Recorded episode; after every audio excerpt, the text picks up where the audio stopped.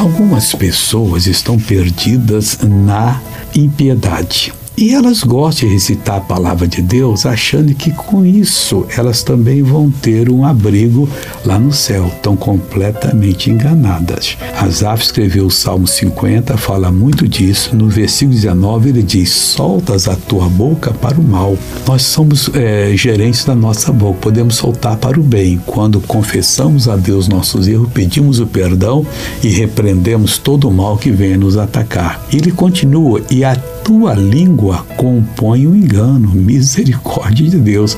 Componha só uma linda música de vitória para o nosso Deus. Vamos orar agora. Pai, unimos a fé para repreender todo o mal. Nós não somos os ímpios, mas somos aqueles que acreditam na tua palavra. Eu uno a minha fé com a fé de todas as pessoas, repreendo o mal e digo: saia dessa vida em nome de Jesus Cristo. E você diz: obrigado, Senhor. Deus te abençoe.